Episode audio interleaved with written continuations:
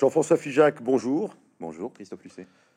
Merci d'être venu nous rejoindre à la librairie Mola pour évoquer votre, votre dernier bouquin, qui est en fait aussi le premier, hein, votre premier livre, euh, La France et l'Orient, de Louis XV à Emmanuel Macron. Grande fresque historique sur les relations entre la France et l'Orient. Euh, alors vous avez, vous connaissez bien le sujet puisque vous êtes un jeune historien qui avait consacré une thèse à ce sujet, hein, une thèse dont le titre exact d'ailleurs euh, est donc la question d'Orient dans l'opinion publique française. Donc il s'agit, il s'agit à la fois de l'histoire des, des, relations entre la France et l'Orient, on dira tout à l'heure ce que représente l'Orient, et puis aussi, c'est aussi une histoire de l'opinion publique française à la lumière de, de ce qu'on a, beaucoup appelé en France la question d'Orient. Voilà. Donc euh, Jean-François Figeac, d'abord euh, peut-être un mot sur euh, l'intérêt que, vous avez porté à ce sujet. Ça fait longtemps que vous vous intéressez à, la, cette dimension de la politique française et à cette. Vous avez vous-même voyagé en Orient. Comment vous est venu le goût pour ce sujet? Bonjour Christophe Lucet et merci à la librairie Mola et merci à vous de me permettre de discuter autour de mon livre. Alors, c'est vrai que, faisons un petit peu d'égo-histoire pour commencer, c'est vrai que c'est une, histoire de dix ans finalement que j'ai refermé l'an dernier en soutenant ma thèse, puisque j'ai commencé, alors un peu par hasard, à m'intéresser à l'Orient à l'occasion d'un programme de classe préparatoire de Cagnes. Puis euh, ensuite, bon, j'ai décidé euh, d'approfondir le sujet quand j'ai fait euh, un master d'histoire, d'abord à Bordeaux, ensuite à Paris. et ce que je cherchais en fait à, voir, c'était l'interaction entre l'opinion publique euh, et la politique étrangère française, puisque bon, il y a beaucoup d'ouvrages sur l'Orient euh, dans le domaine des relations internationales, alors que ce soit au niveau de l'implication de la France, qu'entre la France, le, les, rapports entre la France et d'autres impérialismes. Et ce qui m'a davantage intéressé euh, dans ma thèse, c'est comment l'opinion publique influence au cours des différentes crises d'Orient hein, au 19e siècle, hein, de l'expédition d'Égypte jusqu'à l'expédition du Liban en soutien euh, aux Maronites, comment cette opinion publique euh, influence les choix de politique extérieure et comment, en retour, euh, la politique extérieure est l'objet d'une politisation en France. Alors, ça m'a amené à consulter surtout des archives françaises, hein, pour être honnête avec vous essentiellement euh, de la presse, hein, beaucoup de brochures, énormément de brochures. Euh, dans ma thèse, je, fais euh, notamment une étude quantitative, parce qu'il y a plusieurs milliers de brochures autour de l'Empire ottoman, la, porte, la sublime porte, comme on disait à l'époque, donc sur ce sujet-là. la correspondance diplomatique, et ça m'a amené en effet à aller sur le terrain, hein, en Turquie, notamment à Istanbul, pour euh, voir euh, toutes les nuances qui pouvait y avoir euh, dans cet Orient ottoman, un Orient ottoman qui était finalement au 19e siècle et qu'il est encore aujourd'hui, ne serait-ce que d'un point de vue géographique, à cheval entre deux continents, l'Europe et l'Asie, et ça se matérialise par des influences multiples. Alors peut-être peut-être faut-il bien expliquer à nos auditeurs euh, ce que vous entendez par l'Orient et ce qu'on a toujours entendu par l'Orient. C'est-à-dire qu'il y a, ce qu'on appelle l'Orient lato sensu au sens large, il y a l'Orient stricto sensu qui peut être, euh, qui peut être peut-être une, toute petite partie de ce qu'on imagine être l'Orient. Euh, pour vous, lorsque vous parlez de l'Orient, est-ce que vous avez, est-ce que vous avez dans votre tête un, espace géographique précis, ou est-ce que c'est cette réalité un peu gazeuse qui peut aller selon les, selon les sujets, je dirais d'Alger jusqu'à Téhéran et de et de d'Alexandrie ou, de, ou du Caire jusqu'à jusqu'à Istanbul ou plus loin, ou est-ce que c'est uniquement, par exemple, ce qui est ces zones qui ont le plus intéressé la France. Je pense à, par exemple à la France mandataire entre 1920 et 1940, qui comprenait euh, le Liban et, la Syrie, et puis autour donc euh, Israël, euh, la Jordanie, voilà un peu un petit peu d'Égypte. voilà. quand vous quand vous parlez d'Orient, évidemment, est-ce que ça dépend vraiment des époques des époques dont on parle, ou est-ce que ça dépend aussi des, des, acteurs, des différents acteurs lorsqu'ils lorsqu'ils ont affaire à l'Orient, qu'ils soient négociants, qu'ils soient diplomates, qu'ils soient militaires militaires, euh, qu'ils soient archéologues, qu'ils soient euh, euh, voilà religieux, voilà tous les tous ces Français qui qui d'une manière ou d'une autre ont, affaire à l'Orient et, depuis fort longtemps et qui ont des relations avec telle ou telle partie de cet immense ensemble. Alors vous avez tout à fait raison. Hein. L'Orient, ça reste un concept extrêmement subjectif et assez flou. ne serait-ce que parce que c'est un concept qui n'est pas produit par, les, par les habitants de cette région eux-mêmes. C'est un concept européen. On se positionne par rapport à l'Orient. alors, en ce qui me concerne, bon, bien sûr, bon, il a fallu délimiter géographiquement, et le sujet et toute délimitation est forcément arbitraire. Euh, parce que Orient, bon, ça peut même désigner jusqu'à l'extrême-orient, hein, jusqu'à euh, la Chine euh, et ce qu'on appelait au 19e siècle durant la colonisation l'Indochine, l'Asie du Sud-Est.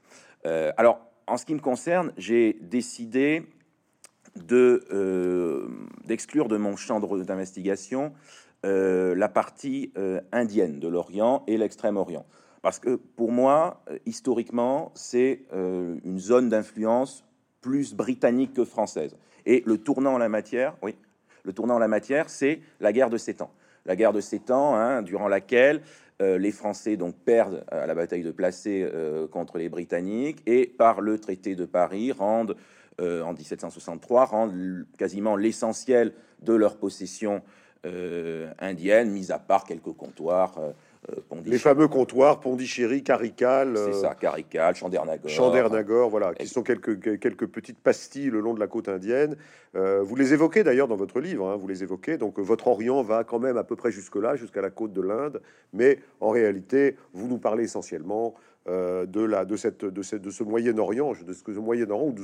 Alors c'est compliqué parce qu'en France, on parle de, ou de Moyen-Orient ou de Proche-Orient euh, ou d'Orient tout court. On parle aussi de Levant, ce qui est beaucoup plus joli finalement, le Levant, hein, l'endroit où le soleil se lève. Bon. Euh, voilà, donc il y, y, a toutes sortes d'expressions finalement qui, que, qui, sont employées presque au gré des humeurs ou au, gré des circonstances. Tout à fait. Alors l'expression de Moyen-Orient et de, de Proche-Orient sont plus des, des, expressions qui nous viennent des anglo-saxons. Euh, l'expression de Moyen-Orient, ça vient du Middle East, de l'amiral Mahan, qui était un amiral américain qui théorise euh, la notion de Moyen-Orient en 1902. Euh, le Proche-Orient, hein, pareil, hein, c'est un archéologue britannique du nom d'Hogarth qui, qui, emploie pour la première fois l'expression à la même période. Euh, en ce qui concerne le Levant, là, il s'agit d'une expression typiquement française, une expression qui est vraiment dans le champ lexical français. c'est pour ça que je me suis arrêté là. En fait, mon champ d'investigation, c'est ce qui correspond en fait à l'ancien Levant. Euh, le, Levant qui était employé hein, par les voyageurs, euh, qui était expression employée par les voyageurs, par les diplomates au XVIIIe siècle et qui a continué à être employé au XIXe siècle, c'est-à-dire une région qui part au nord de Constantinople, qui passe par euh, l'Anatolie. L'Anatolie, tout à fait, le plateau anatolien, Smyrne, euh, à l'extrémité occidentale euh, de ce plateau anatolien, Izmir aujourd'hui, qui passe ensuite plus au sud par la Syrie, le Liban, la Terre Sainte, et qui va euh, jusqu'au sud. Jusqu'à l'embouchure du Nil, d'une certaine façon. Voilà, jusqu'à l'embouchure du Nil, exactement, jusqu'au delta du Nil. Donc c'est un, c'est un le, vent, c'est une notion géographiquement, c'est relativement restreint. Ça exclut totalement évidemment le Maghreb et le Machrek. Euh, euh, ça exclut le, toute la partie, euh, la partie mésopotamienne. Ça exclut aussi les plateaux iraniens. Ça exclut, euh, euh, voilà, et ça exclut le grand sud, le grand sud de la péninsule arabique. voilà, mais c'est donc c'est un ce levant, c'est finalement une zone d'intervention. Est-ce que c'est pas, est-ce que c'est pas une notion qui nous vient des croix directement des croisades? Alors tout à fait. C'est-à-dire que le, le, Levant, en effet, il y a cet imaginaire dans le Levant, dans cette, volonté de construire une diplomatie originale. Alors, comme je le montre dans mon livre, c'est pas si simple. C'est-à-dire qu'il y a des évolutions. Il n'y a pas véritablement de diplomatie homogène au Levant. La diplomatie française évolue beaucoup en fonction des périodes. Mais c'est vrai qu'il y a, euh, Alphonse Dupron, le grand historien, le montre très bien, un imaginaire de la croisade qui demeure euh, et qui euh, explique euh, bien des choses dans la diplomatie française, notamment cette volonté de protéger les chrétiens d'Orient, cette volonté également de protéger les lieux saints.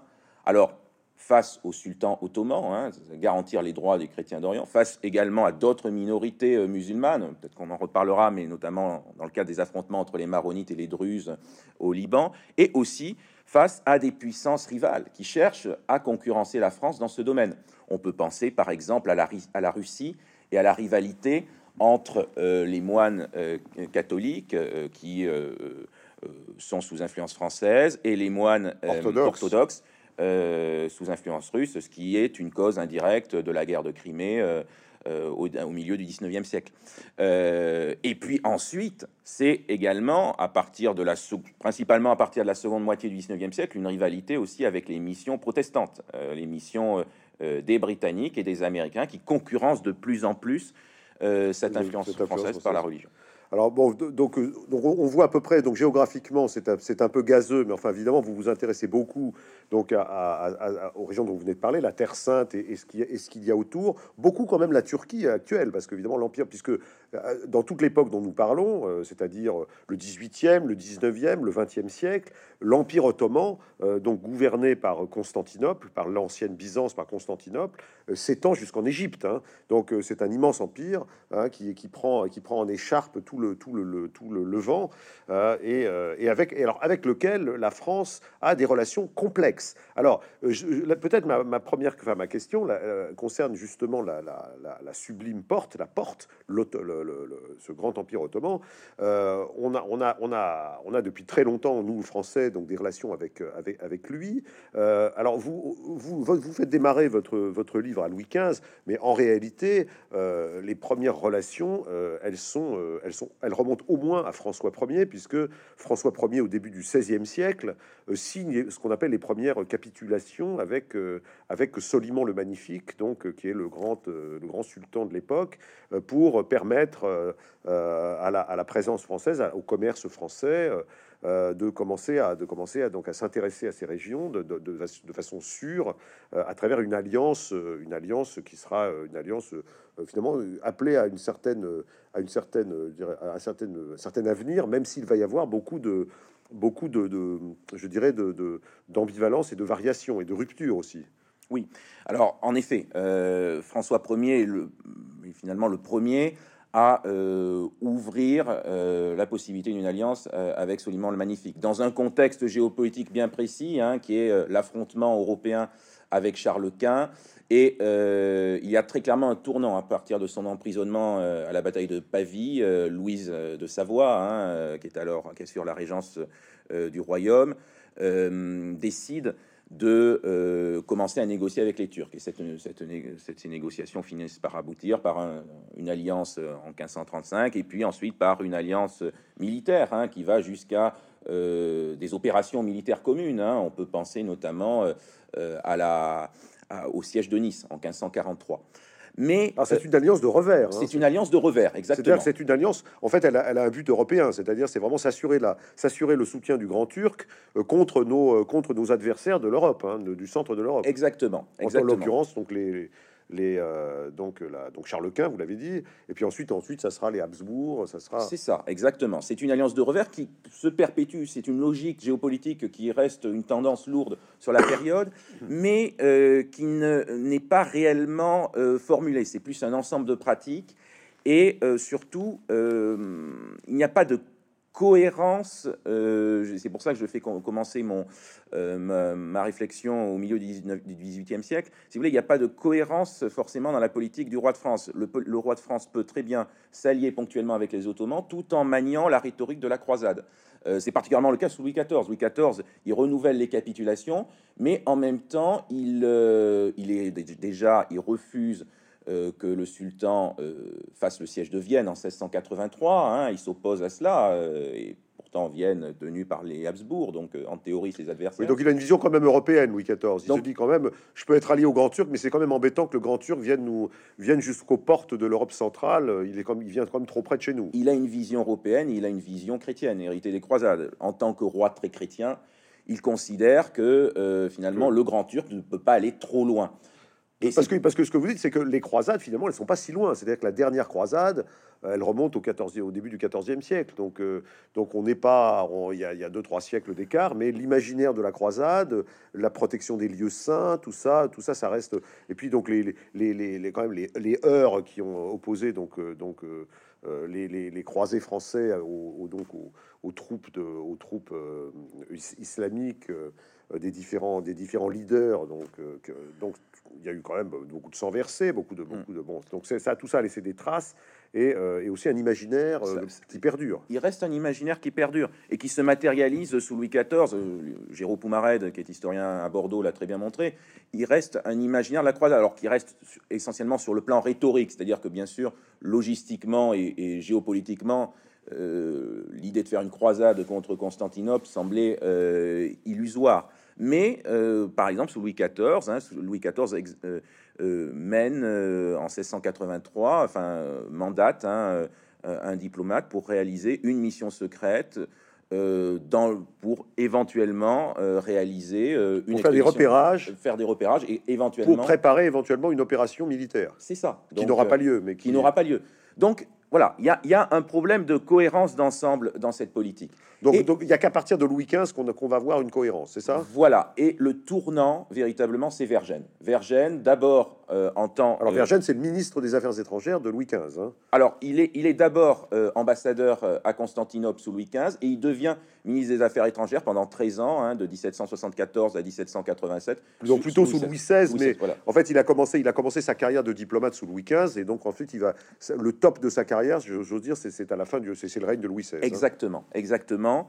Et euh, Vergène, euh, en tant qu'ambassadeur à Constantinople, prend conscience que l'Empire ottoman euh, est alors en recul, en, difficulté, en difficulté face à la Russie, notamment, qui l'impérialisme russe, hein, à partir de la fin du XVIIe siècle, qui lorgne sur la mer Noire, sur les mers chaudes. Et sur les mers chaudes, qui cherche un débouché sur les détroits, le détroit du Bosphore et des Dardanelles. les Russes sont de plus en plus pressants et euh, il y a une guerre, alors il y a plusieurs guerres entre l'Empire ottoman et la Russie, mais une en particulier en 1768-74, hein, la, guerre euh, russo-turque, qui euh, se matérialise par une destruction de la flotte ottomane, et les Ottomans sont obligés de signer un traité en 1774, hein, le traité de Kutchuk-Kainarji, qui permet aux Russes d'accroître leur influence dans l'Empire ottoman et d'accroître leur influence autour de la mer Noire. C'est très très actuel cette histoire parce qu'évidemment on est en pleine guerre d'Ukraine où on voit que les Russes donc, occupent aujourd'hui une partie de l'Ukraine qui est en fait la, la, partie limitrophe de la mer, le nord de la mer Noire. Euh, à l'époque dont vous, vous, nous parlez, la Crimée par exemple est plutôt une possession ottomane. Il y a des, il y a des Tatars de Crimée qui sont, des, qui sont plutôt des Ottomans, enfin qui ont des, des sujets ottomans. Euh, donc, euh, donc il y a quand même de, tout temps, enfin au moins depuis, depuis deux siècles, cette rivalité entre les entre l'Empire russe naissant avec la fameuse Catherine II, hein, qui voilà, et puis et puis eh ben, les, les, sultans qui essayent de, défendre leur position en mer Noire, qu'ils considèrent d'une certaine façon euh, comme leur leur mare nostrum, quoi, cette mer Noire, c'est le pont Euxin euh, des Grecs. Euh, pour les pour les Ottomans, c'est leur voilà, c'est une mer intérieure qu'ils souhaitent contrôler. Oui, tout à fait.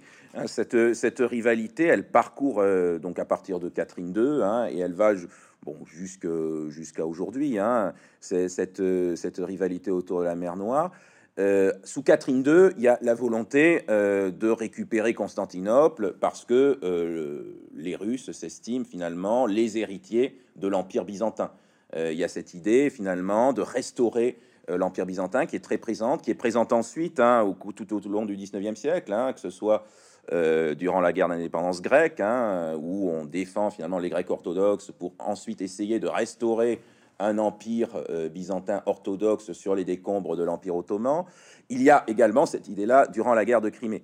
Et pour répondre à votre précédente question sur, sur, sur euh, Vergène, Vergène a donc à conscience de cette montée de la Russie, montée en puissance de la Russie, et cherche finalement à... alors, il le fait dans ses mémoires, notamment, à euh, finalement théoriser un maintien euh, de l'Empire ottoman, une sauvegarde de l'Empire ottoman, et donc une alliance pérenne avec l'Empire ottoman pour sauvegarder l'équilibre européen. Alors, alors précisément, puisqu'on parle d'Empire ottoman et, de, et des, ambivalences et des, ruptures ou des contradictions de la politique française en Orient, euh, c'est typiquement le cas avec l'Empire ottoman que, que Vergène donc lui souhaite soutenir pour faire pièce à l'avancée la, à des Russes, alors que, alors que finalement un siècle plus tard, euh, la France et l'Angleterre hein, vont participer plutôt au démantèlement de l'Empire ottoman euh, pour s'y tailler euh, des, mandats, en particulier donc en Syrie, en Irak en ce qui concerne les Anglais, en Jordanie, donc, donc en, avec les fameux accords Sykes-Picot de 1916. Donc là, il y a là il y a quand même un changement de pied vis-à-vis de la vis-à-vis de la porte. évidemment, alors, entre les deux, il y a, la, Première Guerre mondiale où la où l'Empire ottoman va jouer évidemment va être contre nous. Euh, donc, donc ça, ça, mais il y a quand même, il y a quand même une, là, une, variation très forte et des une ambivalence très forte dans la politique française euh, vis-à-vis de la porte, justement. Tout à fait. Hein. C'est là qu'on voit que quand on parle, par exemple, de politique orientale en essentialisant, il n'y a pas de politique orientale qui existe de tout temps. La politique orientale française évolue beaucoup. Et en effet, vous avez tout à fait raison. Euh, finalement, l'histoire des relations entre la France et l'Empire ottoman euh, au cours du 19e siècle. C'est l'histoire d'une ligne de crête assez étroite entre l'influence, qui est, euh, bon, finalement, la politique d'influence, qui est une politique euh, qui peut exister dans d'autres régions sans aller jusqu'à l'impérialisme, et la politique impérialiste. Et ce basculement, on le voit dans la seconde moitié du 19e siècle, hein, à partir de la fin de la guerre de Crimée. Que se passe-t-il à la fin de la guerre de Crimée? Euh, l'Empire ottoman rentre euh, donc est sauvé euh, de la Russie. Il faut rappeler, il faut rappeler que la, guerre de Crimée, donc c'est une alliance anglo-franco-ottomane contre la Russie. C'est hein. ça. Et avec le fameux siège de Sébastopol en 1855 ou 56, la prise de la tour de Malakoff en 1855. Malakoff d'ailleurs qui est devenue une commune française de la banlieue parisienne. Hein. c'est une c'est une allusion directe hein, à la guerre de Crimée. Les, les, habitants de Malakoff, de Vanves Malakoff doivent le savoir. Voilà. Et donc, et donc cette guerre de Crimée est très importante.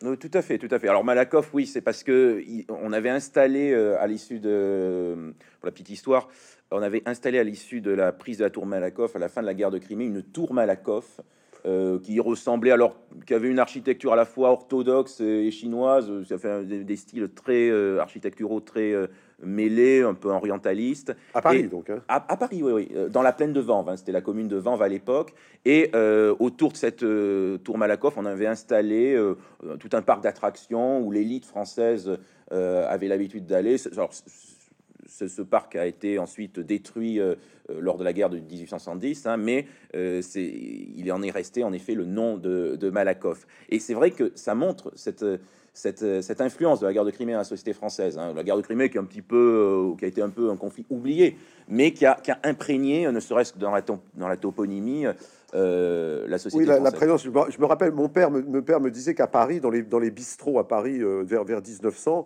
lorsque le garçon de café euh, tardait à venir, le, le, type se levait et disant, disait Alors ici, c'est comme à Sébastopol, on ne prend rien parce que le siège de Sébastopol avait été très long et donc quand le garçon n'arrivait pas, on disait ah c'est comme à Sébastopol, on ne prend rien. Exactement. Hein, c'était passé dans le langage courant. C'était c'était c'était c'était passé dans le langage courant et euh, donc c'est un c'est un conflit assez charnière, hein, le conflit de la guerre de Crimée, euh, qui se termine euh, alors bien entre guillemets, mais bon, avait au prix de plusieurs centaines de milliers de morts qui se termine bien pour les Franco-Britanniques et les Ottomans. 100 000 morts français. Hein. 100 000 morts français, exactement. C'est énorme. C'est ce qui est absolument énorme. Hein. C'est et alors pas seulement de la guerre, hein, mais aussi de, du froid, du choléra hein, qui sévit, hein, qui, qui, emporte euh, le chef d'état-major, le maréchal de Saint-Arnaud. Euh, et euh, donc c'est un conflit qui est, qui est, quand même marquant, qui est un succès. géopolitique pour Napoléon III, mais qui finalement imprègne en grande partie la société française et l'Empire ottoman à l'issue de ce conflit euh, donc intègre le concert des nations. Euh, le concert des nations qui avait été défini euh, lors du congrès de Vienne en 1815, lors du congrès de Paris en, 1800, en 1856, l'Empire ottoman est à la table des négociations et devient vraiment reconnu juridiquement comme une puissance européenne à part entière. Mais la contrepartie à cela, la contrepartie à cela, c'est que l'Empire ottoman doit effectuer des réformes il doit rendre des comptes finalement. Il rendre des comptes. Il est un peu mis sous, il y a un peu une mise sous tutelle de l'Empire ottoman. Exactement. Il y a une mise sous tutelle sur l'Empire de l'Empire ottoman dès euh, la fin de la guerre de Crimée par euh, le, firmament qui est euh, prononcé, promulgué par le. Le firmament, c'est-à-dire le décret. Le hein. décret, oui, voilà, promulgué le, par le sultan sous la pression des Français et des Britanniques, le Hati Mayoun, qui est un décret qui permet l'égalité civile et devant l'impôt des musulmans et des chrétiens dans l'Empire ottoman. Et cette protection des chrétiens va être un moyen pour les Français et pour les Britanniques de s'immiscer progressivement dans les affaires de l'Empire ottoman. Alors s'immiscer par ce biais-là, mais s'immiscer aussi d'un point de vue économique. L'Empire ottoman est de plus en plus endetté et la, dette va être aussi un moyen de créer une sorte d'impérialisme informel euh, des Français et des Britanniques, qui va se matérialiser notamment par la création euh, en 1863 de la Banque impériale ottomane, qui est une banque à capitaux euh, français et britanniques. On retrouve les grands financiers, les grands argentiers de Napoléon III hein, dans, les actionnaires, hein, les premiers actionnaires de cette banque. Alors, vous parlez d'impérialisme. Alors, je voudrais vous poser la question à propos de la France en Orient, parce que c'est intéressant peut-être de, comparer avec l'Angleterre, par exemple. L'Angleterre était un, très très grand empire. Euh, la France, la France a, été aussi a eu deux empires, donc le, second, mais le second qui se constitue au 19e siècle et au, tournant du 20e siècle est plutôt un empire nord-africain, euh, extrême oriental. Mais euh, s'agissant de l'Orient, alors il y a le mandat, évidemment, il y a le mandat sur le Liban et sur la Syrie entre 1920 et 1940. Euh, mais est-ce qu'on peut parler stricto sensu d'un impérialisme français euh, dans le, au Levant euh, ou est-ce qu'il ne faudrait pas nuancer C'est-à-dire qu'est-ce que vous parlez beaucoup, vous, de soft power, c'est-à-dire mm. euh, plutôt de politique d'influence, c'est-à-dire que la France, finalement, a des, a des, intérêts commerciaux, euh, des intérêts culturels, des intérêts... Elle, entretient des missions très, très importantes, des missions religieuses, des congrégations enseignantes, voilà, il y, y, a des missions archéologiques, bon, il y a énormément de liens, etc. et en même temps, on se demande s'il y, y, a un véritable impérialisme. Alors bon, vous dites, vous dites qu'à propos de la mise sous tutelle de l'Empire ottoman, c'est une forme d'impérialisme, c'est incontestable. Mais est-ce qu'on peut parler, par exemple, au, Levant, d'un impérialisme français, comme on parle d'un impérialisme britannique dans, son, dans son grand empire? Est-ce qu'il ne faut pas essayer de nuancer Tout à fait, vous avez tout à fait raison. Hein. D'ailleurs, c'est l'un des enjeux de mon ouvrage. Je remets un peu en cause euh, l'idée euh, qui a été défendue notamment en son temps par Edward Said, qui est finalement l'idée qui consiste à dire qu'il y a un impérialisme mécanique de la France qui se construit à partir de l'expédition d'Égypte. En réalité, l'expédition d'Égypte de Bonaparte. De Bonaparte, oui, en 1798. 1798, 1801. 1801, exactement. La thèse d'Edouard Saïd, c'est finalement, il y a euh, dans la politique française, depuis euh, l'expédition d'Égypte de Bonaparte, et même avant, une euh, un, un, prurite impérialiste. Un prurite impérialisme, exactement. Bon, c'est vrai que c'est euh, vrai que l'expédition de Bonaparte, elle a, elle a, un côté impérialiste. Elle a, euh, elle puisque, a... puisque Bonaparte, en fait, euh, dans, dans, son idée, enfin l'idée, il, chemine en marchant, mais il a presque, à un moment donné, il envisage d'aller jusqu'à Constantinople quand même. Hein. Elle, il envisage d'aller jusqu'à Constantinople. après, il n'a pas réellement les moyens d'y aller, militaires d'y aller.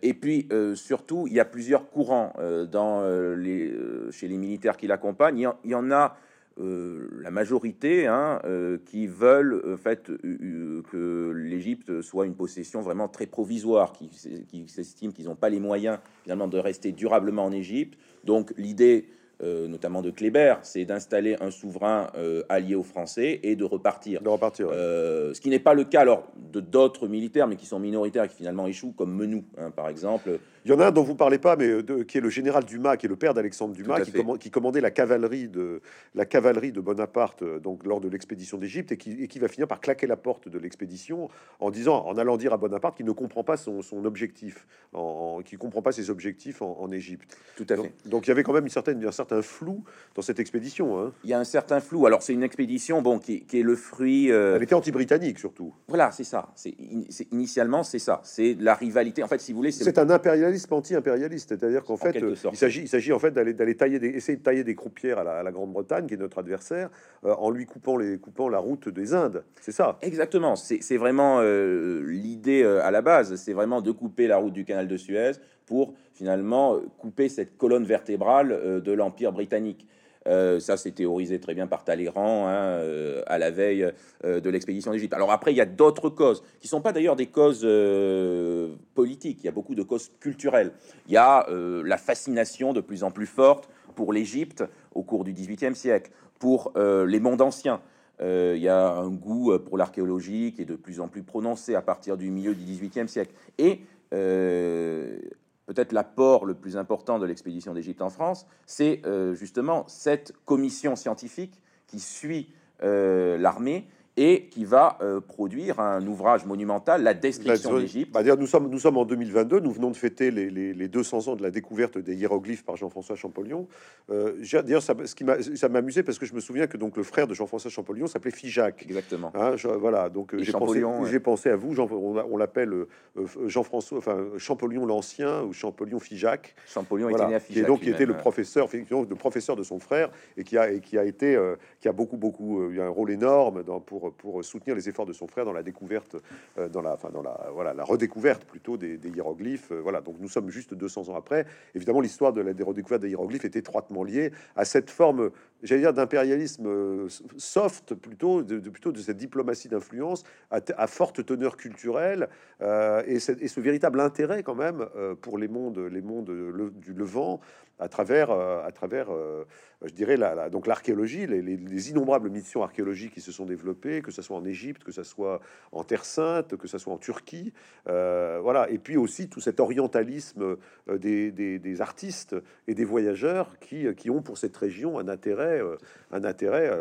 on, ne, cite pas tous les des écrivains français qui ont fait ce qu'on appelle le voyage en Orient, de, de Chateaubriand à Nerval, à Flaubert, etc., etc. Il y a un véritable, il y a un attrait profond quand même pour, euh, pour cette région. Et donc, et donc peut-être cette, euh, euh, si on parle d'impérialisme, il faut vraiment le nuancer par peut-être par, par, l'existence d'un véritable tropisme d'un pays qui n'a peut-être pas forcément les moyens, je dirais militaires et, économiques d'assurer d'assurer un empire, mais, qui, a les moyens en revanche de, faire de l'influence. Tout à fait. Ça, c'est la différence. En fait, c'est ce qui crée la spécificité. Alors, bon, là encore, il faut se méfier de l'essentialisation, puisque ça évolue. Et vous avez parlé des mandats.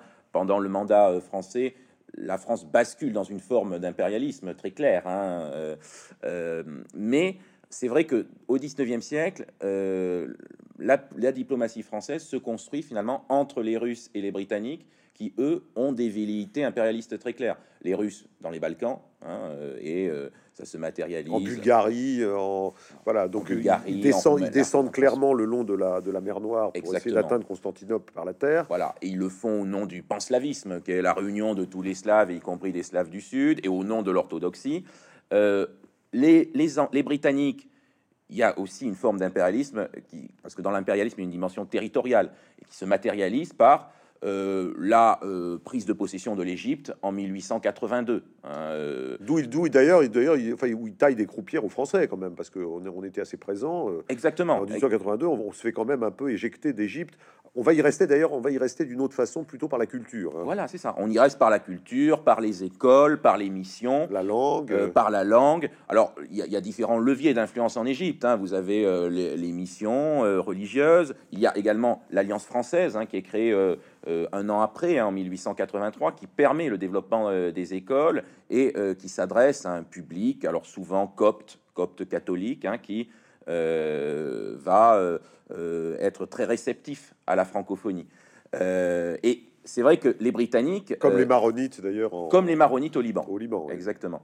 les Britanniques ont progressivement noyauté euh, l'Égypte euh, pour s'en emparer, puisque initialement, l'Égypte, dans la première moitié du 19e siècle, alors c'était pas vraiment de l'impérialisme, parce que c'était, si vous voulez, il n'y avait pas euh, une volonté politique gouvernementale, c'était souvent l'affaire d'individus. différents individus étaient dans l'entourage de Mehemet Ali, qui était le grand sultan égyptien de la première moitié du 19e siècle. Et ces, ces, techniciens, souvent saint-simoniens, euh, ont euh, contribué à réformer et euh, à moderniser l'Égypte. Un grand ami de la France, hein, d'ailleurs, hein, ce Mehmet Ali. Un grand ami de la France, hein, vraiment. Il faut rappeler aux Français que c'est lui qui, c'est lui qui nous, qui donne aux Français l'obélisque de la Concorde, que, que, Champollion d'ailleurs avait repéré lui-même en Égypte et qu'il avait, et donc, donc il, a, il aura pas vu l'érection en 1836 euh, à Paris, mais, euh, mais dont il avait euh, comment je détecté l'existence. Et, ensuite, bon, c'est une histoire extraordinaire que l'arrivée de cet obélisque. En tout cas, c'est un cadeau de, c'est un cadeau, un cadeau du sultan. D'ailleurs, d'ailleurs, petite anecdote, la France, en, la France a fait elle aussi un cadeau magnifique à, à, Soliman, le, à, pardon, à Mehmet Ali, sous forme d'une, d'une d'une horloge Oui, euh, qui avait été qui avait, qui avait été installée, une horloge splendide qui avait été installée à la citadelle du Caire Mm. et qui d'ailleurs existe toujours. Tout à fait, tout à fait. hein. C'est vraiment euh, pour matérialiser cette amitié. C'est Louis-Philippe hein, qui. Alors bon, après on peut discuter quelle était la plus grande valeur entre l'obélisque et l'horloge, mais c'est vrai qu'on doit à Mehmet Ali cela. Et Mehmet Ali euh, est euh, voilà grand ami de la France à tel point que certains même veulent euh, imaginent un remplacement du sultan ottoman par celui qui est normalement euh, son, son vassal. Euh, c'est le, le- donc euh, parce que Mehmet Ali est pacha d'Égypte et euh, c'est c'est un gouverneur ottoman, alors qui s'émancie progressivement de l'empire de, de l'empire ottoman, mais qui nominalement, normalement, fait partie de l'empire ottoman. Euh, ensuite, c'est le percement du canal de Suez, qui se fait sous influence française, euh, sous les Ferdinand de Lesseps, hein, l'ingénieur, qui d'ailleurs est un cousin de est un cousin de, de l'impératrice Eugénie, je crois. Exactement, hein, qui est un cousin de génie. Et euh, ce percement du, du canal de Suez, euh, qui est avec l'inauguration qui a lieu en 1869, qui se fait en grande pompe. Eugénie, justement, va à Suez, elle est présente, c'est un petit peu la star de la cérémonie. Euh, on joue, alors on joue, ça se fait vraiment avec des drapeaux tricolores, on joue Aïda euh, de Verdi. Euh, et euh, c'est, on peut dire que c'est l'un des apogées euh, de l'influence à la fois économique et culturelle française en Égypte. Mais progressivement, les Britanniques, qui euh, sont plutôt euh, rétifs euh, au départ au percement du canal de Suez, parce qu'ils estiment que justement ça va permettre aux Français de couper la route, là encore comme un peu comme l'avait fait Bonaparte, de couper la route des Indes. Les Britanniques vont progressivement noyauter la compagnie du canal de Suez, vont être de plus en plus influents par leurs capitaux et vont finir finalement par être beaucoup plus influents dans toute l'Égypte à la fin de la décennie euh, 1870. Oui, puisque les, puisque le- le- les Britanniques, finalement, qui, qui, en 1882 donc, vont prendre le contrôle de l'Égypte, c'est-à-dire 13 ans après le- l'apercement du canal de Suez, donc on menait, une, on menait un, un travail patient pour finalement contrôler cet isthme, cet isthme de Suez, qui est évidemment capital pour, pour, pour, le- pour eux, puisque c'est la, veine jugulaire de, de leur empire, de leur empire euh, ultramarin vers, euh, vers, vers, le, vers les Indes, hein, vers l'empire des Indes. Donc euh, voilà. Et donc la, la France est un peu le petit poussé finalement dans, dans cette, dans cette histoire, non? C'est un petit poussé, mais un petit poussé assez costaud quand même, qui a des, un petit poussé, mais qui a quand même des, des ambitions et qui, euh, et qui de temps en temps euh, fait des, je dirais, réussit d'assez jolis coups, non Oui, tout à fait. C'est le, le- le rôle de la France, c'est d'offrir finalement une troisième voie. Alors, en effet, parce que la France s'aperçoit que finalement, il n'y a pas forcément, pour reprendre l'expression que vous avez utilisée tout à l'heure, il n'y a pas forcément euh, un hard power aussi prononcé que celui des Britanniques et des, Russes. Donc, on joue la carte du soft power, du, de, l'influence euh, culturelle. Néanmoins, euh, il y a, à partir de la période mandataire, une volonté euh, de plus en plus marquée de transformer cette politique d'influence en impérialisme. Euh, ça, ça, c'est- ça se voit euh, très, très clairement. euh, alors que le mandat, bon, sur la Syrie et le Liban, s'inscrit à l'origine hein, dans le droit international. C'est-à-dire, c'est un mandat de, de- de classe A. Qu'est-ce que c'est qu'un mandat de classe A? C'est un mandat qui est temporaire sur les territoires. On cherche à moderniser ces territoires. Et le but, hein, c'est d'arriver à l'indépendance au bout de quelques années. Ce que font les Britanniques en Irak, par exemple. L'Irak devient indépendante en 1932. Mais les Français euh, attendent... Les Français s'accrochent. ils s'accrochent. Ils s'accrochent euh, au Liban et à la Syrie. Ça finit d'ailleurs pas très bien hein, en 1946, hein, euh, où ils partent... euh, 43, 43 ou 42, ah, 46. quar- 46, hein, c'est 46. 46 que les troupes françaises se retirent définitivement. En 1945, un an plus tôt, euh, il y a le bombardement de Damas, euh, car il y a un soulèvement à partir, en effet, vous avez raison, de 1943 euh, en Syrie. Le bombardement de, Dallas, de Damas qui, euh, euh, fait de, nombreuses victimes hein, du côté de, la population. Et les Français, finalement, transforment ce- cette, notion de mandat en forme de protectorat tel qu'on peut le voir au Maroc et, en Tunisie. Le Liban et la Syrie sont, dans l'entre-deux-guerres, insérés progressivement dans un imaginaire colonial. À la fameuse exposition de Vincennes, hein, l'exposition coloniale, De 1931. de 1931, il y a un pavillon, et c'est l'un d'ailleurs des, des- des pavillons, des grands pavillons des grands de, de l'exposition, il y a un pavillon consacré à la Syrie et au Liban avec une reproduction du palais d'Azem à Damas dans un style alors néo-mauresque, hein, inspiré, inspiré, de l'orientalisme, un orientalisme architectural qu'on se, qu'on se réapproprie. Et donc la Syrie et le Liban sont vraiment véritablement insérés dans une politique coloniale de plus en plus globale. Et les Syriens eux-mêmes, les nationalistes syriens, le perçoivent. C'est-à-dire que certains, certains nationalistes vont lier leur combat, euh, qui est un combat d'émancipation vis-à-vis de la France, à euh, le combat d'autres colonies. Par exemple, Shakib Arslan, qui est l'un des, grands nationalistes syriens, euh, qui est un émir druze, donc la communauté druze hein, qui, qui peuple le Liban, qui est une dissidence hein, de, l'islam.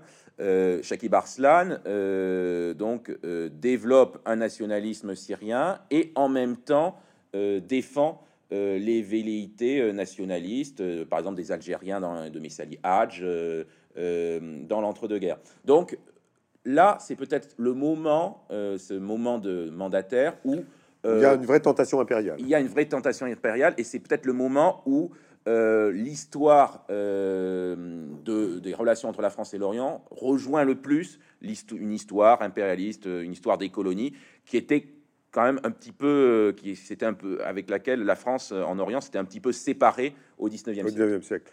Mais alors, si on revient un petit peu en arrière, euh, là, si on accepte, à, l'exception donc de, cette période mandataire où là on a un véritable un, véritable exemple de colonialisme français en Orient. Euh, l'essentiel de l'histoire, c'est plutôt euh, celle d'un attrait réciproque, peut-être d'une.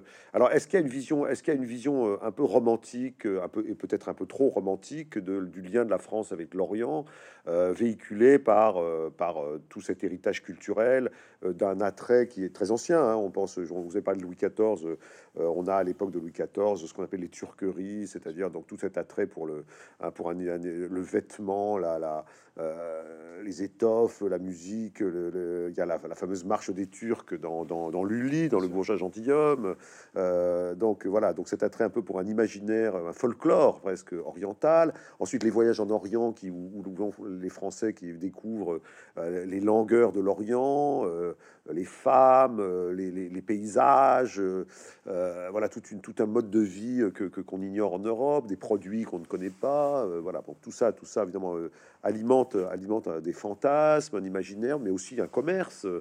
Euh, donc tout ça, est très, tout ça est très très important. Alors est-ce que est-ce que c'est est-ce que est-ce qu'il est-ce qu'il faut beaucoup insister sur cette sur cet attrait? Euh, Est-ce qu'on a tendance à le, à le, à le, peindre sous des sous des, sous des, couleurs trop romantiques? Ou est-ce qu'il n'y a pas quand même quelque chose d'assez d'assez authentique dans dans cette voilà de cette fascination? Un peu séculaire euh, mmh, hein, pour pour l'Orient de, depuis alors depuis les et même et même depuis les croisades je dirais parce que parce que les croisades évidemment il y a un côté très violent mais il y a aussi il y a aussi euh, une véritable accoutumance à ce qu'était l'Orient quand même. Hein, les royaumes, les royaumes francs de Jérusalem, euh, enfin pendant des, décennies, des décennies, finalement des Français euh, s'acclimatent à l'Orient, ils font souche. Certains d'ailleurs, il y a aujourd'hui en Orient des gens qui sont qui sont d'ascendance franque, hein, dans les dans, chez les Palestiniens, chez les chez les Libanais, voilà. Donc c'est quand même, il y a quand même une très très vieille histoire. C'est une très très vieille histoire. Alors c'est vrai, vous avez tout à fait raison. Cette cette cette euh, fascination pour l'Orient hein, remonte à très loin.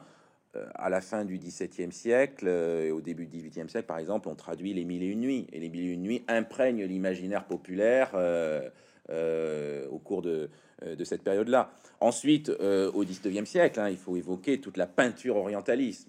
Alors, peinture orientaliste qui n'est pas forcément en prise complètement avec la réalité, c'est-à-dire que les peintres reconstruisent en grande partie un Orient euh, qui est euh, rêvé. Euh, les femmes dans les harems sont souvent d'ailleurs des femmes européennes, hein, ce sont pas des femmes orientales. La, violence aussi, souvent, qui est un thème récurrent. On peut penser à la mort de Sardanapale, de, de le, le, célèbre tableau de Jeanne de la Croix. la violence est souvent ritualisée, esthétisée. Euh, mais il y a euh, un mélange de, euh, de, en effet, de fascination et de rêverie pour cet Orient qui se matérialise également dans les récits de voyage, les récits des pèlerins en direction de la Terre Sainte. et le plus grand récit en quelque sorte de pèlerin, c'est celui de Chateaubriand. L'itinéraire de Paris à Jérusalem. L'itinéraire de Paris à Jérusalem, publié en 1811, dans lequel finalement il ritualise véritablement ce, le voyage en Orient avec pour point final, point d'orgue, la Terre Sainte et euh, le, hum, qui est finalement la finalité euh, euh, de son voyage.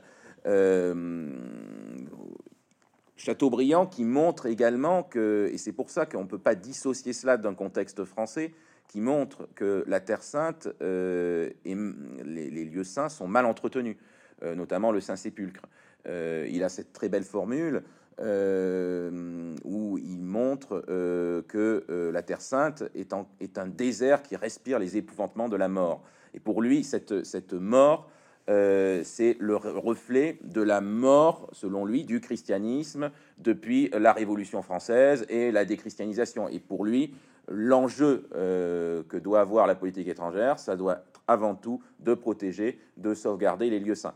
Donc on ne peut pas dissocier, et ça de ce point de vue-là, euh, des auteurs comme Edward Saïd avaient vu tout à fait juste, on ne peut pas dissocier euh, la politique en Orient de toute cette batterie de représentations euh, de... qui sont alors qui, qui, sont en effet de la peinture, l'imaginaire populaire également. Hein, euh, on a parlé de la guerre de Crimée, mais par exemple, hein, il y a euh, euh, des images d'Épinal qui représentent, durant la guerre de Crimée, hein, cette, cette vision qu'ont les soldats de l'Orient. alors, ce qu'on observe quand même durant le 19e siècle, c'est que progressivement, cette, ce rêve d'Orient, de l'Orient ancien, de l'Orient turcs, euh, voilà, musulmans, euh, cette vision devient une vision de plus en plus réaliste et désenchantée. On le voit dans la peinture, avec euh, l'avènement de peintres tels que Jean-Léon Jérôme, par exemple, qui a une vision très ethnographique, et là, pour le coup, très réaliste. C'est un orientalisme très réaliste. on le voit également dans les récits de voyage. Par exemple, quand on prend des voyageurs comme Pierre Loti, la description qu'il fait euh, de Constantinople est très différente de la description que faisait euh, euh, Chateaubriand, qui avait une vision assez irénique de Constantinople, que faisait Lamartine. Alors que, mais pourtant, Loti est très pro-turc. Hein. Alors Loti est très pro-turc. Mais ce qu'explique Loti, c'est que son roman Asiadé, notamment. Asiadé, voilà, Asiadé, qui est le roman, alors qui est en partie basé sur une histoire personnelle, une histoire d'amour qu'il a eu avec une jeune circassienne, hein, et il en tire un, un, roman en 1879. Et donc, notamment, ce qu'il montre dans Asiadé, c'est que euh, l'Orient ancien, l'Orient des rêves, l'Orient des orientalistes est en train de disparaître au, euh, au, bénéfice d'une européanisation. D'une européanisation par euh, l'avènement de la navigation à vapeur, par l'avènement du chemin de fer et par la destruction ah de certains quartiers. Il, trouve le, il trouve le Bosphore très pollué, non? Il trouve le Bosphore très pollué. Il se balade dans Péra, qui est à, encore aujourd'hui hein, le, quartier européen euh, d'Istanbul, avec de grandes artères, de grands boulevards de type haussmanien, et il trouve Péra euh, désespérant, d'une platitude désespérante. Alors que lui cherche le, le justement, lui cherche l'exotisme. Et lui cherche l'exotisme et va se, il va se réfugier dans le, le, quartier du Bazar, hein, le, Stamboul, hein, euh, le, qui est le quartier turc. proprement dit, avec ses petites ruelles, avec ses dédales, avec ses escaliers, qui est le quartier au sud de la Corne d'Or. On va, en parler parce que l'autisme, vous savez que c'est l'année Loti l'année prochaine. Tout à fait, hein. Le centième anniversaire de la mort de Pierre Loti à, voilà donc euh, la ville de Rochefort, mais pas seulement elle. Donc va fêter euh, voilà ce ce personnage, cet officier de marine euh, Julien Viau, qui donc dans les voyages ont donné lieu à énormément de romans. Et mais en effet, il a il y a, y a, un Loti oriental. Hein, dont, il faut parler. Alors, il y a le nombre d'écrivains français marqués par l'Orient, c'est énorme. Hein. Nerval, Lamartine, euh, Victor Hugo, Les Orientales, un recueil, un, de ses recueils les plus, les plus fameux. Euh, Flaubert avec son voyage en Orient. Euh, enfin, on pourrait, on, pourrait, on pourrait allonger la liste. Il y a quand même, voilà, Chateaubriand, vous l'avez dit. tout le 19e siècle est parsemé de, cette, de, cette, de, cette, de, cette, de ces fragrances de, l'Orient, les peintres. les musiques aussi, les, compositeurs qui sont inspirés par des thèmes orientaux. Alors voilà, donc c'est quand même ça, ça, prend tout ça prend beaucoup de place finalement dans l'imaginaire français. Oui, tout à fait. les récits de voyage euh, contribuent à populariser l'Orient. Alors, récits de voyage euh, ou, recueil de poésie, vous avez parlé d'Hugo et des orientales. euh, sachant qu'Hugo n'est jamais allé en Orient. Euh, tout ce que connaît Hugo finalement de l'Orient, entre guillemets, c'est un peu indirectement, et c'est par son voyage en Andalousie qu'il a effectué, où voilà, il en tire une, certaine couleur, mais bon, ce n'est pas le Proche-Orient. Mais Victor Hugo, c'est vrai, à la fin de la guerre d'indépendance grecque, dans un contexte bien précis, qui est celui du philénisme, développe, hein, là encore, cette idée finalement. Alors déjà l'idée qu'il faut aller sauver les Grecs. Euh, l'un de ses poèmes hein, qui est euh, les plus connus hein, de, euh, du recueil, enthousiasme, commence ainsi en Grèce, en Grèce, en route, il faut partir. Donc ça témoigne un peu là, le, tout le lyrisme romantique. Il a 25 ans, et puis la cause, la cause des jeunes de 25 ans en France à l'époque, c'est effectivement soutenir les Grecs contre les Ottomans. Hein. C'est ça, c'est soutenir les Grecs contre les Ottomans, ce qui ne correspond pas pour le coup. et là, il y a, y a un hiatus entre euh, cet enthousiasme des jeunes, euh, alors qui peuvent être libéraux, mais qui peuvent être aussi euh, pour beaucoup monarchistes et même monarchistes ultra sous la Restauration, entre cet enthousiasme-là et euh, les, euh, la politique étrangère française, qui était plutôt une politique d'alliance avec, avec, la porte. Avec la porte, voilà. D'autant plus que euh, la Grèce, on ne sait pas trop ce que veulent les indépendantistes grecs. Ont-ils des liens avec les autres mouvements libéraux en Europe hein? Ils sont soutenus par les Anglais aussi. Ils sont soutenus également par les Anglais. On peut penser à Byron. Donc, il y a une relative réticence du, des pouvoirs publics. Des pouvoirs publics. Mais ils finissent sous l'influence euh, de la mobilisation très forte de l'opinion publique. Et c'est la première fois hein, durant cette guerre d'indépendance grecque qu'on voit une mobilisation qui entraîne un basculement euh, du gouvernement vers une intervention. Alors une intervention qui se fait avec les Britanniques et l'Égypte contre la Sublime Porte pour euh, les indépendantistes grecs. Alors, il y, a, plein d'aspects euh, vraiment intéressants dans, cette, dans la présence française euh, et donc en Orient. Il y a par exemple, il y a par exemple, bon, vous avez évoqué la protection des chrétiens d'Orient. C'est vraiment ça, c'est une constante quand même depuis les croisades hein, jusqu'à. Alors, il y, a, notamment une expédition en 1860 faite par Napoléon III où il s'agit donc il y, a eu, des massacres épouvantables commis contre les chrétiens par des par les Druzes. Et là, la France va se mobiliser. alors là l'Empire ottoman va essayer de rétablir l'ordre, mais, euh, les Français considèrent que c'est qu'il faut aller euh, se porter au secours de ces chrétiens maronites, euh, maronites et pas, seulement, je crois. Mais donc, en quoi est-ce que est-ce que cette cette expédition a durablement marqué finalement les relations entre la France et le Liban? Oui, tout à fait. Vous avez raison. pendant longtemps, on a cru que les relations entre la France et le Liban étaient plus anciennes, mais en fait, elles remontent principalement au 19e siècle.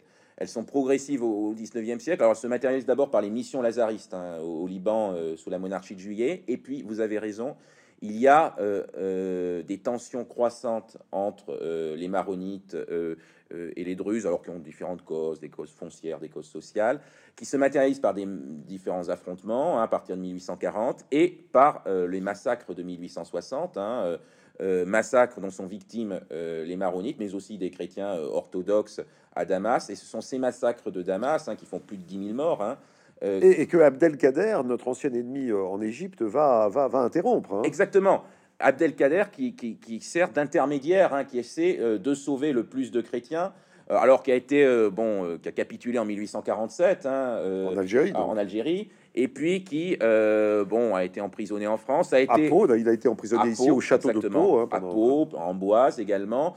Il a été ensuite libéré euh, contre une rançon euh, par Napoléon III. Il s'est installé d'abord en Anatolie, ensuite en Syrie, et il sert un petit peu de de protecteur euh, aux chrétiens d'Orient. Et Abdelkader va devenir, à cette occasion de l'expédition euh, organisée par Napoléon III au Liban, cette, cette, expédition de protection euh, des Maronites, il va devenir finalement, aux yeux de certains publicistes, comme un possible recours également pour créer un royaume arabe c'est à ce moment-là que l'idée qui fait partie hein, de ce. Alors, c'est la grande idée de Napoléon III, c'est le royaume arabe. Voilà, c'est le royaume arabe. Alors, qui est une idée là encore un peu vaseuse, que, parce que c'est une idée que les Anglais ont eu aussi. Alors, à un moment donné, les Anglais ont eu la même idée un peu plus tard, mais notamment après la Première Guerre mondiale, avec Laurence d'Arabie. Voilà. Laurence d'Arabie. Mais alors, les Français l'ont eu déjà cette idée. Cette idée, ils l'ont déjà. Ils l'ont déjà. Et euh... ça veut dire quoi en fait un royaume arabe dans, dans l'esprit de Napoléon III bah, en, gros, ça serait créer euh, un royaume indépendant euh, de l'Empire ottoman est peuplé... Soutenu par la France? Soutenu par la France, un royaume allié, et peuplé par des Arabes. Euh, donc en fait, tout ce qui... Donc pas de Turcs, pas de Turcs, pas de, pas de Persans c'est ça, pas de Turcs, pas de Persans. Donc tout ce qui concerne en fait la, le Liban, la Syrie, la Jordanie, et, l'Égypte et la Jordanie, voilà. et ça peut descendre jusqu'à la péninsule arabique, mais à l'époque, c'est essentiellement le quelques tribus bédouines là, du, du, sud de la Jordanie. Voilà, c'est ça, le, le, Sinaï, voilà. Mais, mais, essentiellement, donc c'est ça. Et Abdelkader devient alors Napoléon III bien conscience, même s'il il éprouve de la sympathie euh, pour l'entreprise, il a bien conscience que ce n'est pas réalisable, car il y a bien sûr il y aurait une opposition des Anglais, un royaume arabe allié à la France dans cette région-là. Là, ça met euh, très clairement euh, en péril les intérêts britanniques. mais il y a toute une série de brochures écrites par des publicistes qui vont défendre cette idée d'un royaume arabe allié à la France avec à sa tête Abdelkader. Bon, dans les faits, euh, c'est vrai que c'est sur le papier, c'est magnifique. Dans le, sur le papier, ah bah, c'est très, c'est très séduisant euh, d'un point de vue politique. Bon, dans les faits, euh, les Anglais vont tout faire pour s'aborder l'idée. Vont, vont s'aborder l'idée, vont reprendre la main. Et qu'est-ce qui va être créé à partir à la fin de cette crise libanaise en 1861 ben, La Sublime Porte va reprendre la main, va mettre en place un gouverneur qui va administrer le Liban, un gouverneur chrétien. Euh, et euh, va, cette administration se sera euh, donc sur le Liban permettre provisoirement à l'Empire ottoman de reprendre la main. mais donc vous avez tout à fait raison, hein, c'est un, c'est un moment important, 1860, 1861, car c'est à ce moment-là qu'il y a un lien particulier qui se tisse entre les Français et le Liban. Et c'est à ce moment-là que le Liban devient en quelque sorte la porte d'entrée de l'influence française en Orient. Alors, alors euh, on l'a vu, on l'a vu il n'y a pas si longtemps, lors de l'explosion du port de Beyrouth euh, en, 2020, euh, donc Emmanuel Macron s'est rendu au Liban. Il a fait des, grands discours d'amitié aux Libanais. il a essayé aussi de, mettre en, de je dirais, la classe politique libanaise devant ses responsabilités. Donc, d'une façon qui a été perçue par certains comme un peu, un peu interventionniste hein, euh, sur la politique libanaise, mais enfin, ça montrait bien, ça montrait bien quand même à quel point le, la question libanaise était, sensible en France. Euh, et par ailleurs, donc on n'a pas, pas évoqué parce que mais, c'est dans votre livre, c'est quand même que tous les tous les présidents, euh, Emmanuel Macron, mais tous ses prédécesseurs et depuis général de Gaulle, euh, ont une politique arabe, ont une politique au Levant. Alors avec des, fluctuations, plus ou moins de succès. Ça commence avec le général de Gaulle et la grande la, politique arabe du général de Gaulle, et puis ça se poursuit avec Mitterrand, Sarkozy, Hollande, voilà, Pompidou, Giscard. Enfin, je les cite dans le désordre qui tous, évidemment, ont des, objectifs dans la région. Euh, ça, ça n'a jamais lâché les Français, hein, cette idée que on a un rôle à jouer en Orient, un rôle spécifique, euh, des intérêts, et puis euh, qu'il faut y consacrer des, de l'énergie, de l'argent, de l'influence, parce que il y a une partie de du sort de la France qui se joue là-bas, hein, à la fois pour des questions de puissance et des questions aussi de politique intérieure. Tout à fait. Euh, cette, idée de la politique arabe, en fait, est une idée, en effet, qui, euh, alors, qui remonte principalement, c'est ce que j'essaie d'expliquer euh, dans le, dans le livre. Pardon, excusez-moi. Il n'y a pas de réellement de politique arabe gaullienne avant la guerre des six jours, en 1967, où là, il y a très clairement un basculement. Alors qu'auparavant, bon, il y avait la nécessité pour De Gaulle de s'allier à nouveau avec les pays arabes, puisque avec la Ligue arabe, puisque les relations avec les pays arabes avaient été entachées, notamment par la guerre d'Algérie, et cette, restauration des liens, cette normalisation des liens n'est que très progressive au cours de la décennie 1960, et d'autant plus que euh, la France était alliée à Israël, et c'est le cas euh, euh, jusqu'en 1967. Euh, hein, la France fournit des, des avions, euh, des armes. À il est clair que, par exemple, que l'expédition de Suez en 1956, c'est une expédition franco-britannique et israélienne. Hein. Exactement, exactement. et ensuite, hein, la France continue à fournir des mirages à Israël jusqu'en 1967. En 1967, la prise de position de De Gaulle dans la guerre des six jours pour que euh, finalement contre l'agression d'Israël, euh, l'agression territoriale euh, d'Israël, dans sa fameuse conférence hein, qui a fait beaucoup gloser. Le peuple hein. Israël, le peuple, le peuple Israël, le peuple juif sûr de lui et dominateur. Voilà, sûr de lui-même et dominateur, qui a bon, qui a fait gloser beaucoup de commentateurs. Bon, c'est une prise de position un peu complètement à rebours de son opinion publique, mais aussi de la politique qu'il avait depuis plusieurs années. Et c'est là, en effet, qu'on voit l'apparition d'une politique euh, arabe euh, originale, sur laquelle s'appuient les successeurs de De Gaulle, alors, alors, avec des nuances, avec beaucoup de nuances. C'est-à-dire que... on se souvient par exemple de la visite de Kadhafi euh, à, à, Paris, sous Pompidou. Exactement. Par exemple. Après la guerre du Kippour, hein, Kadhafi, hein, ce qui entraîne l'opposition euh, d'une partie, euh, notamment de, militants sionistes, puisqu'on est dans le contexte donc de la, guerre du Kippour, quelques quelques semaines après, euh, Kadhafi, donc avec une alliance donc militaire qui est nouée avec avec Pompidou, et, puis ensuite Giscard, Giscard qui est le premier à recevoir l'Organisation de libération de la Palestine, donc Yasser Arafat, en 1974.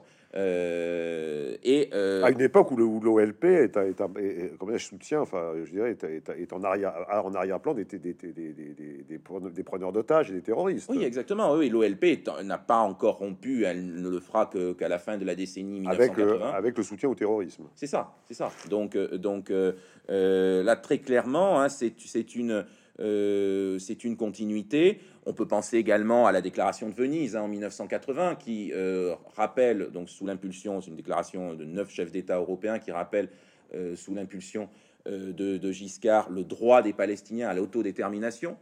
et cela n'est pas remis en cause par François Mitterrand, alors que François Mitterrand euh, se montrer qui est pourtant qui est pourtant très favorable à, Israël. Hein. Exactement, favorable à Israël. D'ailleurs, il fait une grand voyage en 1982. Voilà, l'un de ses premiers grands voyages, hein, c'est en 1982, c'est c'est en Israël. Mais malgré tout, euh, il continue cette politique. Alors, ce que je montre euh, par rapport à François Mitterrand, c'est que on a beaucoup parlé de compromis gaulo-mitterrandien. Alors, du point de vue d'Israël, ce n'est pas faux, mais il y a aussi des inflexions majeures sous François Mitterrand. Euh, par exemple, euh, l'idée euh, de davantage de s'aligner sur les États-Unis dans un certain nombre de domaines. Par exemple, la guerre du Golfe. la guerre du Golfe, très clairement, la France la suit plutôt les desiderata des États-Unis. Ce qu'on observe également dans les années 80, mais bon, ce n'est pas forcément lié au fait de François Mitterrand, mais c'est une perte d'influence de la France, euh, notamment au Liban, euh, avec l'émergence hein, de concurrents que sont la Syrie et les États-Unis, ce qui pousse certains à réactiver cette idée qui est un puissant moteur hein, de la sauvegarde des chrétiens d'Orient. ce qui pousse donc certains, certains hommes politiques, on peut penser notamment à Dominique Baudis, à décrire des, des, textes euh, en soutien euh, aux, maronites, ce qui fait, euh, par exemple, ce qui pousse certains à organiser des veillées de prière hein, dans le contexte de la guerre civile au Liban dans les années 80. Donc cette idée de compromis gaulo-mitterrandien, bon, qui a été surtout formulé par les anciens conseillers de François Mitterrand. Le, premier à employer cette formulation, c'est Hubert Védrine, donc on voit bien ce qu'il veut dire. Mais euh, il y a quand même aussi des inflexions euh, plus qu'un compromis. Le compromis, il est surtout en fait sur le conflit israélo-palestinien. Alors, on, arrive à la fin de cet entretien, euh, Jean-François Figeac. Peut-être une dernière question quand même sur, sur notre actualité. Euh, la question d'Orient dont on parle, dont on parle au fil des siècles, elle se pose toujours. Finalement, il y a toujours une question d'Orient, euh, mais je dirais qu'elle elle, concerne les Français aujourd'hui dans leur rapport à l'Orient, selon leur, selon leurs origines, selon leurs convictions. Est-ce que, est-ce que, est-ce que là, on parle beaucoup de France fracturée aujourd'hui. Est-ce que, est-ce que les fractures de la France euh, sont, sont en partie, à vos yeux, à, liées à la question d'Orient au sens très large hein. Bon, il y a les fractures de la guerre d'Algérie avec voilà le conflit entre les, entre les, Algériens de souche et puis les, descendants de, de, descendants de des descendants de, de, Pieds Noirs. Mais, si, on se, si on se reporte plutôt au, à, plus à l'est, il y a le conflit israélo-palestinien, donc euh, avec le, conflit entre les, vraiment les gens qui se sentent plus proches d'Israël et ceux qui se sentent plus proches euh, des Palestiniens ou qui prennent fait et cause pour les Palestiniens, donc, et qui prennent le, territoire français un peu comme, comme, comme, terrain de, pour régler, régler des comptes. Voilà. Est-ce que, est-ce que euh, aujourd'hui la question d'Orient est vraiment une question franco-française Et dans quelle mesure, à vos yeux? Oui, vous avez tout à fait raison. Euh, ce qu'on observe depuis euh, les années 60, euh, 70, en fait, depuis le, conflit israélo-palestinien, c'est une politisation croissante du Proche-Orient dans la société française. Alors, qui pendant longtemps s'est matérialisé par finalement l'importation du conflit israélo-palestinien de la part des acteurs même de ce conflit. Qu'on observe depuis plusieurs décennies maintenant, depuis deux décennies principalement, c'est qu'il y a une volonté de la part de Français, qui n'ont pas forcément été en Orient, de reproduire ces affrontements-là. Ça se matérialise par euh, bon, l'antisémitisme dans les banlieues, dont on, qu'on peut percevoir, euh, euh, certains, que certains observateurs ont perçu. Ça se matérialise également par le tropisme hein, de certains pour le terrorisme et pour Daesh. Hein. Question, bon, bien sûr, d'actualité, avec le rapatriement des familles euh, de ceux qui sont allés combattre euh, pour Daesh. Donc oui, il y a des liens euh, de plus en plus clairs, des liens qui se matérialisent aussi dans le monde politique, c'est-à-dire qu'il y a des la diplomatie française est au cœur de l'espace public, et notamment la diplomatie en direction des pays du Golfe.